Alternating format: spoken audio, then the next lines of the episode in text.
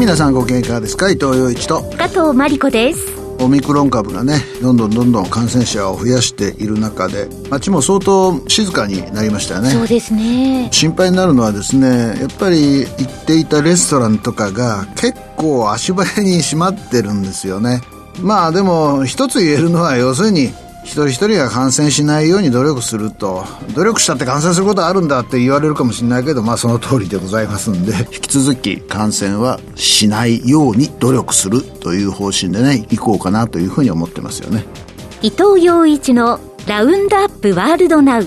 この番組は商社機能と製造業を融合する総合企業アルコニックスと IT 都心不動産で価値を創造する企業。プロパティエージェントの提供でお送りします。子供の頃に思い描いた未来の世界。空飛ぶ車でドライブ。ロボットと鬼ごっこ。行きたいところへ瞬間移動。綺麗な星を見に宇宙旅行。遥か遠くなった夢のような世界。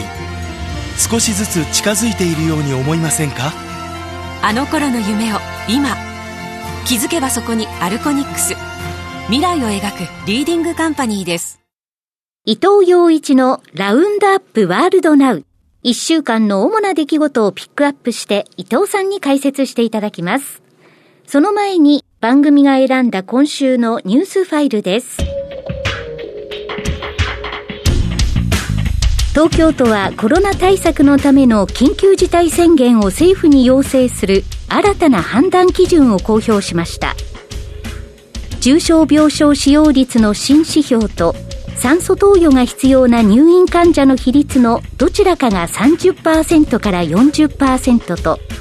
新規感染者数が7日平均で2万4000人の2つの条件を同時に満たした場合としています。それぞれ現時点の数値は新基準を大きく下回っています。一方政府はまん延防止等重点措置を今月5日から27日まで和歌山県に適用することを決定しました。重点措置の対象は合計35都道府県に広がります。東京や愛知など今月13日に期限を迎える13都県については来週延長の可否を判断します。まあこれはあのポイントの1のところでね、コロナ全体について語りたいと思います。アメリカでコロナ対策の政府支援で増えた貯蓄が急速に目減りしています。JP モルガンチェイスの預金口座の分析で、低所得層ほど貯蓄の減少が早く、預金残高はコロナ禍でピークだった2021年3月から半年でほぼ半分に減ったことが分かりました。これは今後のアメリカ経済を考える上でね非常に重要な数字だと思います。日本よりもはるかに機敏にはるかに大きな額のね支給がアメリカではありました。であるがゆえに豊かになってですね、消費が盛り上がってそれがインフレ要因になっているという面もあるんですけれども、低所得者ほど貯蓄が早くやると、それは当たり前の話ですよね。絶対値が小さいわけで、物価上昇の打撃をパーセンテージ的には大きく受けるということなので、アメリカの景気、今消費が非常に強いんですけれども、やっぱり消費落ちてくるということになると思います。そういう時にですね、金利を上げていくということになるので、まあ日本ももちろんそうなんですけれども、中央銀行は非常に難しい舵取りをですね、今後半年ぐらいかな、迫られることになるなと3月にはもう利上げという起点路線的に考えられているんだけれども、例えばその間に株がドーンと下がったりするとですね、そうばかりも言ってられないということになってですね、綱渡りが続くんじゃないでしょうかね、しばらくね。ロシアとの軍事的緊張をめぐり、アメリカとウクライナの両政府間で認識のズレが表面化しています。バイデン政権は、ロシア軍のウクライナへの再侵攻に備えて、東ヨーロッパ諸国などに3000人規模のアメリカ軍を派遣すると発表しましたが、ウクライナはパニックは不要などと火消しに回っています。ウクライナとしてはですね、アメリカが、まあイギリスもそうなんですけれども、ロシアの侵攻が近い近いって言えばですね、それは観光客は来なくなるし、投資も鈍るということでですね、煽ってほしくないという気持ちはあるんだと思います。プーチンさんの本音についてはいろいろ推測が出てきてですね、ウクライナから実質的に奪取したクリミア半島を法的にもロシアの領土に組み込みたい。またかつですね、ウクライナの東部、ロシア系住民が多いところを何とかしてロシアの勢力圏に置こうとしているのではないかという見方もあるんですね。で、一方で、ウクライナ全土で戦闘を展開するんだ、ロシアはという見方もあってですね、プーチン大統領は西側との緊張関係を作りながら、ロシアの存在感を西側諸国に誇示して、それを交渉のテコにしようとしているという見方もあるんですね。だから実際には侵攻しないんだという見方もある。我々としては懸念しながら見ていくしかないなと。ただね、一つ言えることは、やっぱり自国の安全保障のために他の国の選択肢を制約してしまうということはですね、大っぴらに問われれば西側としては絶対ノーだと言わざるを得ませんよね。ウクライナが確かに NATO に入れば、ロシアの国境まで NATO 軍が来る可能性がある。だからそれは大っぴらにできない交渉の中でどういう枠組みができるのかここも非常にですね曖昧な状態が続くんじゃないかなというふうに思いますよね。アメリカのメタ旧フェイスブックはデジタル通貨ディエム旧フェイスブック時代の名称リブラの発行を中止します。旧フェイスブックは2019年にデジタル通貨リブラの構想を発表しましたが金融当局などの懸念が強く今後も同意が得られないと判断しました。これはポイントの2のところでね取り上げたいと思います。ソニーグループでゲーム事業を手掛けるソニーインタラクティブエンタテインメントはオンラインゲームデスティニーシリーズを開発したアメリカのゲーム会社バンジーを買収すると発表しました。買収額は36億ドルおよそ4100億円ですどこの業界でもそうなんですけれども、マーケットがワールドワイドになってくる中でですね、やっぱり開発費、それは航空機も何でもそうなんですけれども、自動車も何でもそうなんですけれども、開発費に膨大なコストがかかる。でそうすると、いいゲームを作っている会社でも、大きい会社の傘下に入る。大きい会社はいいゲームが欲しいという中でですね、マイクロソフトも含めてですね、ゲーム関連大手企業が有力なソフトを持つ会社をですね、買収していくっていうプロセスが進んでいくということだと思います。結局その競争がある間はそういうことが続くわけですよね。多分デバイスも変わってくるしソフトウェアも変わってくる中で結構永遠的にですね競争が展開されるということになると思います特に今のコロナの時代でですね自宅でゲームをする人が増えたのでマーケットが広がっていると。これがエンド・オブ・ザ・ゲームではなくてですね今後もいろいろな形でゲーム業界の変容が起きていくということになると思います。今週のニュースファイルでした。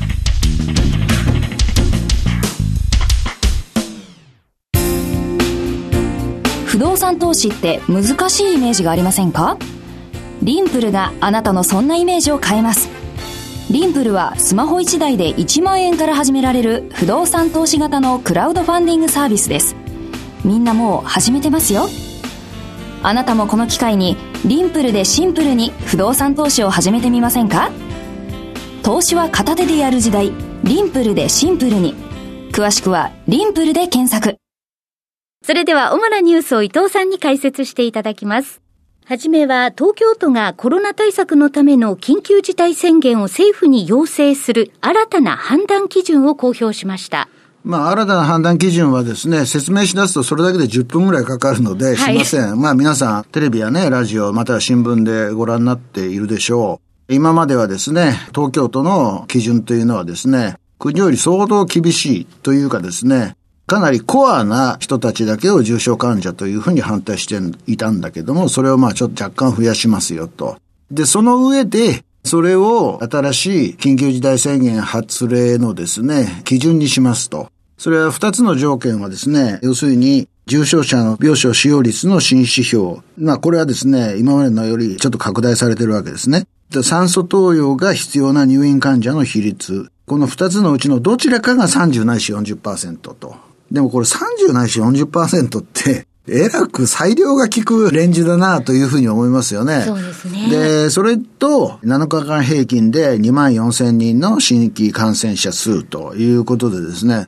私はこれを聞いた瞬間にですね、あ、緊急事態宣言あんまり出したくないんだなというふうに思いましたよね。つまり、新基準がないと、基準はどこにあるんだとこう言われる。で、しかも、小池さんがですね、病床使用率が50%っていう水準出しちゃったんだけども、それ超えちゃいましたと。超えたのに緊急事態宣言を出さないのはおかしいじゃないかとこう言われるから、新基準にしてですね、まだ様子を見るというスタンスなのかなというふうに思います。でもね、よく考えるとね、あ、総合的に決めたいんだな、自分たちでという感じがしますよね。そうですね。30、40ってね、随分ね、10%もレンジがあるわけじゃないですか。重要なのはね、尾身さんが、要するにこういうことを言ってるわけですよね。コロナ病床や重症病床の使用率だけでなく、入院患者の重篤度も考慮して総合的に判断する必要がある。で、ここにもね、総合的っていう単語が出てくるわけじゃないですか。はい。つまり、入院患者の重篤度ってどう考慮するんだって、それはもうかなり判断の基準が曖昧ですよね。重篤ったって、その人にとっては重篤かもしれないけども、社会的には重篤じゃないっていう人もいっぱいいるわけだし、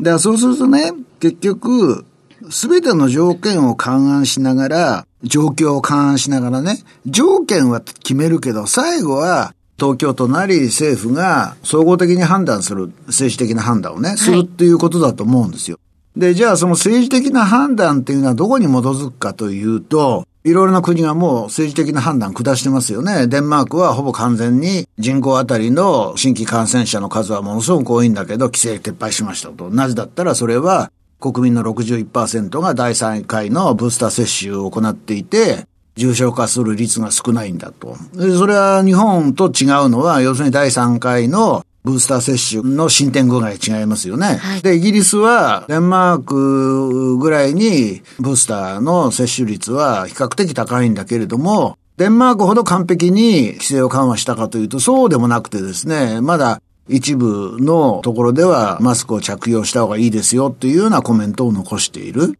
で、アメリカは逆にですね、世論的には規制を大きく緩和しろっていう意見が強いんだけど、CDC が、いや、そこはちょっとという感じでですね、バイデンさんも CDC を尊重していると。で、日本はね、どちらかというと、世界では最も感染が広がるのを防ぎたいというスタンスで来ました。でもですね、そういうスタンスで来たってオミクロンはどんどんどんどん感染が拡大するわけですよね。でも一方で沖縄もそうだったんだけれども、重症者少ない、死者も少ないという状況の中で、じゃあ社会経済活動を止めてまで感染拡大をね、阻止するのかって、それはまあ中国が今やってることなわけじゃないですか。はい、でも中国の成長率がドーンと落ちたことでもわかる通り、社会的コストが非常に高いということはあるわけですよね。で、そうすると、私はね、沖縄がピーク超えたという状況の中で、東京、大阪、名古屋、大都市を含めて、本土の感染者のピークがそろそろ見えてくる可能性があると思ってるんですね。はい。だから来週放送するときにはどうなってるかわかりません。それはオミクロンはどうなのかわからないので、新型コロナはどうなのかわからないので、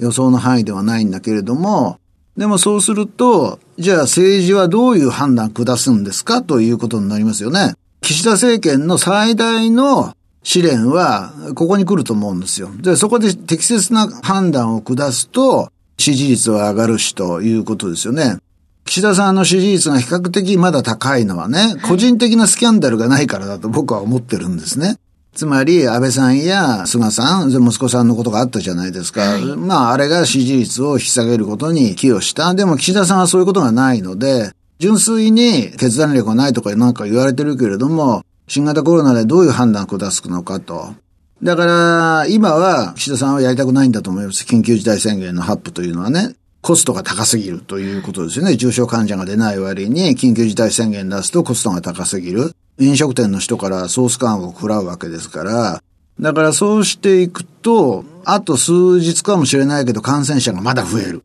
で、その時にどう判断するか。そのうちに来週の半ばぐらいになったら減り始めてくれたらいいよねと考えてるはずなんですよね。でも、急激に増加した後の減少幅というのは新規感染者について緩いわけですよ。で、その時に政治がどう決断するかですよね。今、世界各地のですね、日本大使館の前で、日本がですね、外国人の入国を基本的には拒否しているのはけしからんっていうデモまで起きているわけですよね。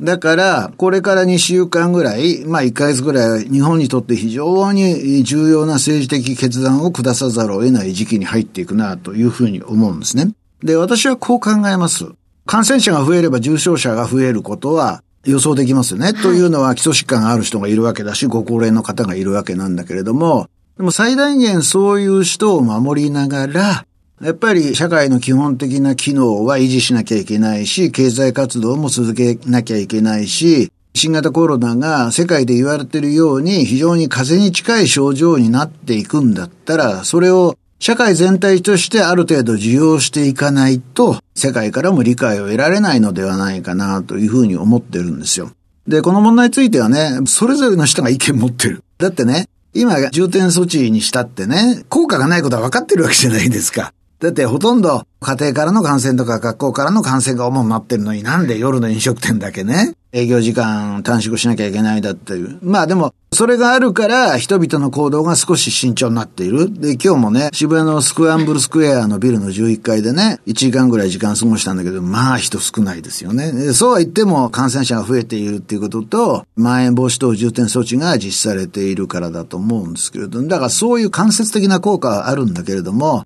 じゃあそれ続けたらいいのかっていう議論はですね、真剣にそれぞれの人が意見を戦わせなければならないと。今日の毎日新聞は非常に面白かったですよね。日本は鎖国してるっていうことについて一面トップで取り上げたりしてですね、世論も大体割れてきたなと。割れることはいいことですね。そこから議論しながら結論を出していくという方向になるのかなというふうに思いますよね。はい次はアメリカのメタ、旧フェイスブックがデジタル通貨の発行を中止します。まあね、SNS の世界でも、経済の世界でも、実は国家を超えた情報の流れ、マネーの流れ、組織の流れというのはあるわけですよね。だけども、厳然として国というものが存在し、我々の意識も、今オリンピック行われてるんですけど、日本はメダル19個取るとか取らないとかね、やっぱり国単位にもの考えるわけじゃないですか。で、そうすると、国を超える存在をどう考えたらいいのかっていうのはですね、まあ多分今後10年、20年非常に大きなテーマになるんだと思いますね。で、今まではですね、ある国から出た企業が非常に大きな力を持つ、まあアメリカの IT 企業もそうなんですけれども、それはその国にとっていいことだよねという考え方が出てたんだけれども、それがそうでもないぞと。これほっとくと大変なことになるぞと。国の境目が我々の意識の中に熱を加える国というものの存在が曖昧になってですね、じゃあ今の政治の力とか中央銀行の力を脅かすものが出てくるんじゃないかという考え方が台頭してきた。これはですね、アメリカでも中国でも同じことですよね。中国で共同富裕という考え方で、アリババを叩いてですね、税金、罰金、巨額に納めさせるっていうのも同じ考え方だし、アメリカの議会がですね、IT トップを呼んで、こんなことしてるのはけしからんじゃないかというのも同じことなんですよ。で、その流れの中で、旧 Facebook がリブラという構想を出して、これはね、消費者にとってめちゃめちゃね、便利ですよ。そうですね。だって、為替やらなくていいわけだから、海外行ったって。はいまあ、行けなくなっちゃったんで、もうしょうがないんだけども、私はね、出てきた時に、これはめちゃめちゃ面白い構想だな、というふうに思ったんですね。でも、中銀行の立場に立ったらですね、あれ？俺たちの存在価値どこにあるんだということになるわけですよ。それはだって、金融政策も国ごとに決められているわけだし、国ごとに肯定部合があって、国ごとに金融政策というのがあって、政治家はそれを監督していて、その地域に住んでいる人たちから選ばれるという構造になってるわけですよね。で、そうすると、国って一体何なんだという議論が、もうすでに起きているし、それが国境を越えた企業のアクションについてですね、一つ一つ議論の的になるっていうことになると思うんですよね。で、リブラはその後 DM という名前に変わったんだけど、DM の協会から一つ一つですね、ビザが抜け、ペイパルが抜けという状況になってですね、国の領域はまだ超えられないのかなという感じになるわけですね。でも将来はね、あまりにもそれが便利であるがゆえに、世界どこ行っても通用する通貨というのを欲しいなと僕は思ってるんですよ。僕は思ってるんです。でね、でもそれがですね、国の権威を脅かすようなことになれば、国はうんと言わないだろうなと。多分僕が生きている間はその葛藤が続くんじゃないかなと いうふうに思いますよね。だって、ロシアとウクライナ、今、睨み合ってるとか、アメリカとロシアが睨み合ってるというような状況で、じゃあ、でもこれは通貨は世界共通ですよねっていう世界ができるわけがない。そうですね。えー、だからその壁に Facebook はぶつかったんだというふうに思うんですよ。これ永遠のテーマですよね。だって、国境を越えた通貨があったら我々めちゃめちゃ便利になるわけですよね。そしたら、銀行が為替取引で上げている利益は吹っ飛びますよね、と。で、経済構造もものすごく変わるわけですよ。でもそのコンピューターの世界ではね、もうそれが起きてるわけですよね。だから、流れとしてはそういう方向に行く。でも、人間社会は今までの引きずりもあるし、すごい葛藤の中で新しい事態を迎えていかねばならない。その葛藤と一つとして、Facebook が今はメタと言うんだけれども、リブラ一旦諦めましたと。でもね、構想としては残るはずだし、それを何とか実現しようという連中は、これからも出てくるということだと思いますね。ビットコインとかいろいろ出てきて、叩かれてはまた頭をもたげるっていうのはそういう素地があるからだというふうに思いますよね。今週のニュースファイルでした。子供の頃に思い描いた未来の世界。空飛ぶ車でドライブ。ロボットと鬼ごっこ。行きたいところへ瞬間移動。綺麗な星を見に宇宙旅行。遥か遠くなった夢のような世界。少しずつ近づいているように思いませんか？あの頃の夢を今。気づけばそこにアルコニックス。未来を描くリーディングカンパニーです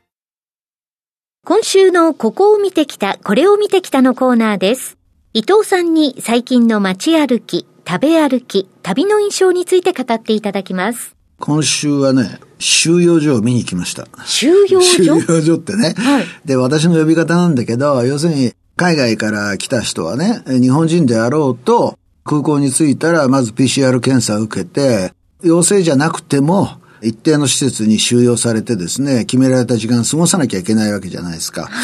で、今週ですね、アメリカから私の友達が一人、フレンズが来てですね、収容所に送られたと。空港からね、直接行ったと。それでどこなのって聞いたらですね、京葉線かな？そこにホテルがあるんですよね。そこにいると。遠くないじゃないかと。非常に興味深かったのは、そのために一棟借り上げのホテルなんですよ。それで、メッセンジャーかなんかでやり取りしながら近づくじゃないですか。すぐそばにいるってことは分かってるわけだからね。でも近づくとですね、そこにいた係のことがドドドドドってこう来てですね、差し入れですかってこう聞くわけですよね。いやいや、まあ差し入れもそうなんだけど、僕は今ちょっとゲーム上のニーズがあって、その人と、要するに空間利用しながらキャラクターを交換するようなことをね、したかったんだけど、突然、差し入れですかって聞かれたもんだから、また戻ってね、友達が欲しいというサラダとか買って、また戻ったわけですよね。で、じゃあこれお願いしますって言ったらね、じゃあ厚生労働省の人を呼んできますからってこういうわけでね。えー？つまり、一等借り上げのホテルの警備をしている人たちは民間警備会社の人たちなんですよ。はい、で、差し入れは、厚生労働省の人が、そのホテルに一人か二人いて、はい、その人が、まあ、チェックしながらまた入れるということですよね。つまり、新型コロナウイルスの検査もしてるんじゃないのかなわからないけどね。それでね、生ものはダメですよって、こういろいろこう言うわけですよ。差し入れのためのドアもちゃんとあって、そこから厚生労働省の人が来て、何号室の誰々にお願いしますって言ったら、はい、わかりましたと。でもね、ロビーにも入れてくれないんですよ。そのホテルのね。シャットアウトなんですよ、完全に。で、僕がそんなことやってる間にまた空港からバスが1台来てね、ああ、みんなまた収容者が来たわ、と思いながらね。それでね、ちょっとホテルの裏に回ってみたら、その避難階段があるわけじゃないですか。はい。で、見たらね、そこにも一人警備員がいるわけですよ。ちゃんといるんですか、ね、僕はこういう性格だから、それ、警備してんですか？って言ったら、いや、間違えて避難階段から降りてくる人がいるんで、それを止めようとしてるんですって言うんだよね。そんな人いるかと、普通ホテルはロビーから出入りするだろうと。一歩も出れないらしいです。ホテルの中も歩けない。それは当たり前ですよね。はい、検査もしますと。で、じゃあ、差し入れをどうやるんだろうって言ったらですね、差し入れですよって言ってね、置いてくんですって、ドアの横に。はい、ドアの横にね。えーそれで、いなくなったなと思う頃ドア開けて、そそそっとこの中に入れるらしいんですよ。じゃあ本当に接触しないように。うんいや、まあ、そりゃそうですよね。接触を遮断すると。ヨーロッパでこんなことしてないだろうなと思いながらね。だって、隔離期間なんてないところが多いわけだから。それでね、面白いから僕はね、その民間警備会社の若い人にね、こんなことをやってもしょうがないよな。国内でもうこれだけ広がってるんだからって言ったらね、周りをチラチラっと見ながら、うんうんってうなずくんだよね。でもね、言葉を発せられないんだよね。そうですねつ。まり、警備してるわけだから、国からお仕事もらって、ひでえ矛盾だなと思いながらね。警備する人たちも、こんなこと意味あるのかなと思ってやってるわけですよ。来月もこれやってるかなと思いながらね。だって、僕は、あれがあるから、海外に行けなかったわけね。行くことはできるんですよ。ハワイとかね。でも帰ってきた時に、あそこにね、最初は2週間って言われたんですよね。そしたら、ここの放送局にも来れないし、そんなことできないわけじゃないですか。つまり、あのシステムがあると、日本人も海外行けませんよってことなんですよね。春に、MLB がスタートして、大谷が最初にホームゲームやるときに、海外行きたいと思っても、あれやられたらもう行けないですよね。そうですね。だからね、もう矛盾はそこら辺中に出てきていて、これなぁと思いながらね、あ、でもね、分かったのはね、あ、隔離ってこうすんのかと。借り上げかと。で、確かにね、うんなぜあのホテルになったかはよくわかるんですよ。なぜだったら、ドン、ドン、ドンと個別にホテルが建ってるわけですよね。例えば、帝国ホテルなんかあちこちとこう繋がっちゃってるわけじゃないですか。アネックスと繋がってたりね。第一ホテルもそうなんだけど、新橋の。そういうとこはね、なかなかセキュリティが保てない。うん、だからああいうとこ借りてるんだなと思ってね。まあ、ホテル業界にとってはね、今、お客さんが少ないからちょうどいいのかもしれないけども、うーん、これいつまで続けんのかなと思いながらね。ああ、こうやってやるんだというふうにね、分かったことが面白かったなと。面白かったってね、その収容されてる人は収容ちっちゃいからな。隔離されてる人はね、それはそれで大変なんだろうけども、ここを見てきたで一番紹介するのに適した話題かなというふうに思いますよね。今週のここを見てきた、これを見てきたは収容所でした。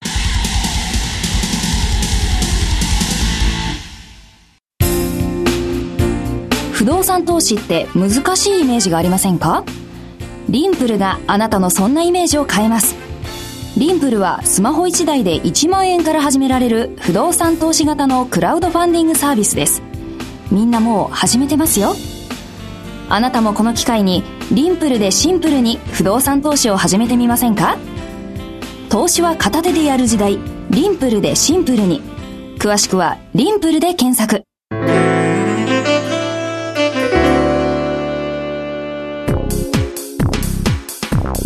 伊藤洋一のラウンドアップワールドナウ。この番組は商社機能と製造業を融合する総合企業アルコニックスと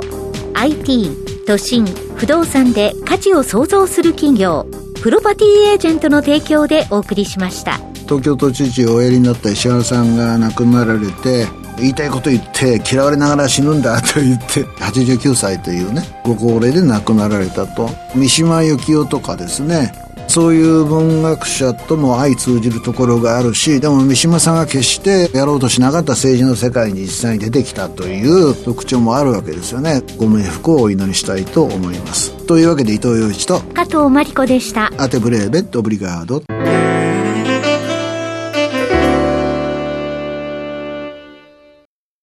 伊藤洋一のラウンドアップワールドナウアーカイブ配信のお知らせです。